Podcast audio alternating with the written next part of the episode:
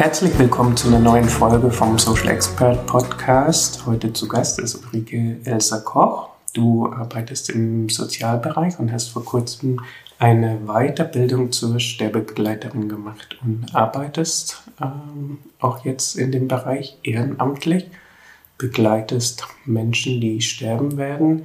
Was ist genau Sterbebegleitung? Ja, erstmal hallo Stefan. Vielen Dank, dass ich heute hier sein kann. Sterbebegleitung kann sehr viel sein. Bei dem Wort denkt man, man begleitet Menschen, die sich schon im Sterbeprozess kurz vor dem Tod befinden. Es beginnt aber viel früher und man beschäftigt sich auch nicht nur mit der Person, die stirbt, sondern sieht die Person in seinem gesamten Kontext. Das heißt, äh, man kann als Sterbebegleitung auch zu zweit in Familien gehen, äh, um Angehörige zu entlasten. Das heißt, man spricht, der eine spricht dann oder die eine spricht dann mit dem Menschen, der sterben wird. Es schafft Raum für äh, den anderen, für den Partner zum Beispiel, dass er spazieren gehen kann, mal Zeit für sich hat, den Kopf frei bekommt. Auch das ist Sterbebegleitung. Und äh, vielleicht ist es wichtig zu sagen, dass man das eben im ambulanten als auch im stationären Bereich kann man Sterbebegleitung machen als Ehrenamtsperson. Und dem Ganzen ist eben auch eine kleine Ausbildung vorgeschaltet, sodass man nicht ganz unvorbereitet dann in diese Begleitung geht. Hm. Und was machst du konkret als Sterbebegleiterin? Ist es dann so, dass man dich direkt im Netz findet oder bist du organisiert über ein Hospiz und wirst du dann nachts angerufen, wenn es dem Sterbenden schlecht geht oder Nein. wie muss man sich das vorstellen? Gut, äh, das, die Ehrenamtler, die, äh, oder die ehrenamtlichen Personen, die in Familien gehen oder im Hospiz arbeiten, werden koordiniert von Menschen, die ähm, in der Regel voll beschäftigt als Koordinierende dafür zuständig sind. Man überlegt schon im Vorfeld äh, als Koordinierende, welche Person würde zu welcher Person passen. Man bereitet das auch vor, bespricht die Situation und ähm, probiert das dann auch gemeinsam aus. Es kann auch passieren, dass es nicht stimmig ist, auch das kommt vor.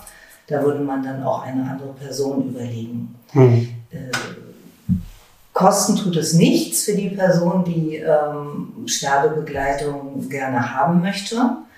Das wird anders finanziert. Wichtig ist erstmal inhaltlich, dass man sich auf die Person einlässt, dass man da ist, dass man ähm, Zeit mitbringt und nicht unter Zeitdruck den Menschen begegnet und ein Vertrauensverhältnis aufbaut. Mhm. Dazu muss natürlich die, äh, muss da sein, dass die Person das auch möchte und sich auch erstmal auf eine fremde Person einlassen kann. Mhm.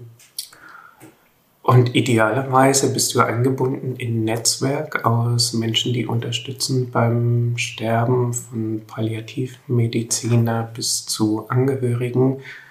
Ähm, da ist die ehrenamtliche Sterbebegleiterin dann ein Baustein ähm, auf dem Weg. Wie ist es bei Menschen, die dieses Netzwerk erstmal nicht haben, die vielleicht im Alter alleine sind und keine Familie, keine Unterstützung haben?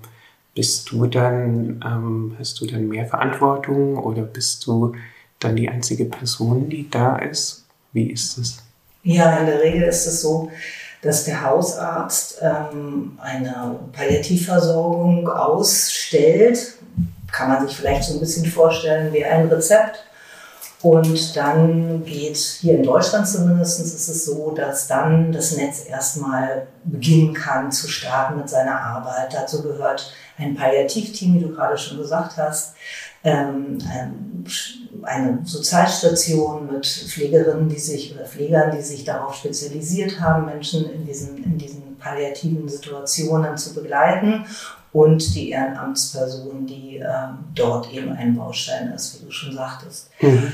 Ähm, wichtig ist, glaube ich, dass man sich auch selbst als ein Mitglied eines Netzes betrachtet. Das ist doch schon viel Verantwortung, was man trägt.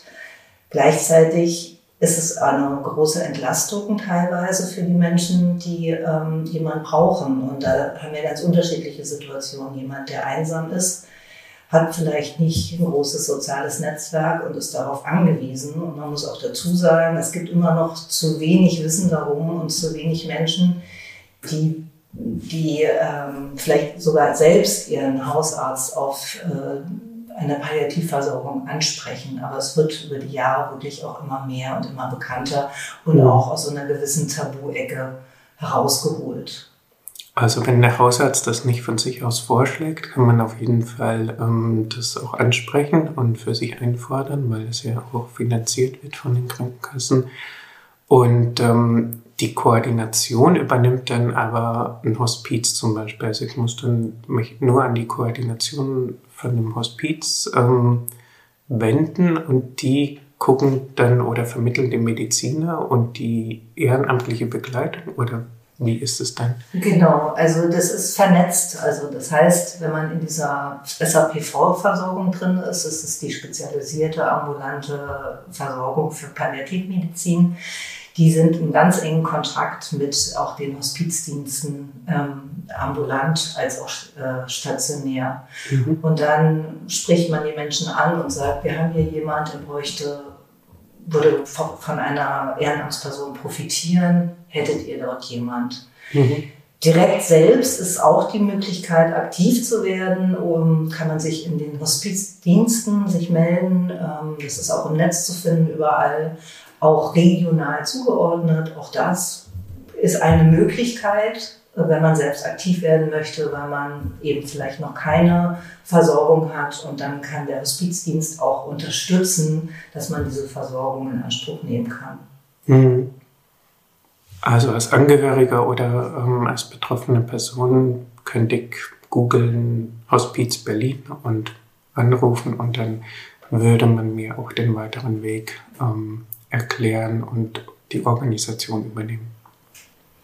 Genau. genau. Und so kommst du dann auch zu den Menschen, die du ehrenamtlich hm, begleitest. Und wie das dann genau aussieht, gucken wir uns in den folgenden Kapiteln jetzt ein bisschen genauer an.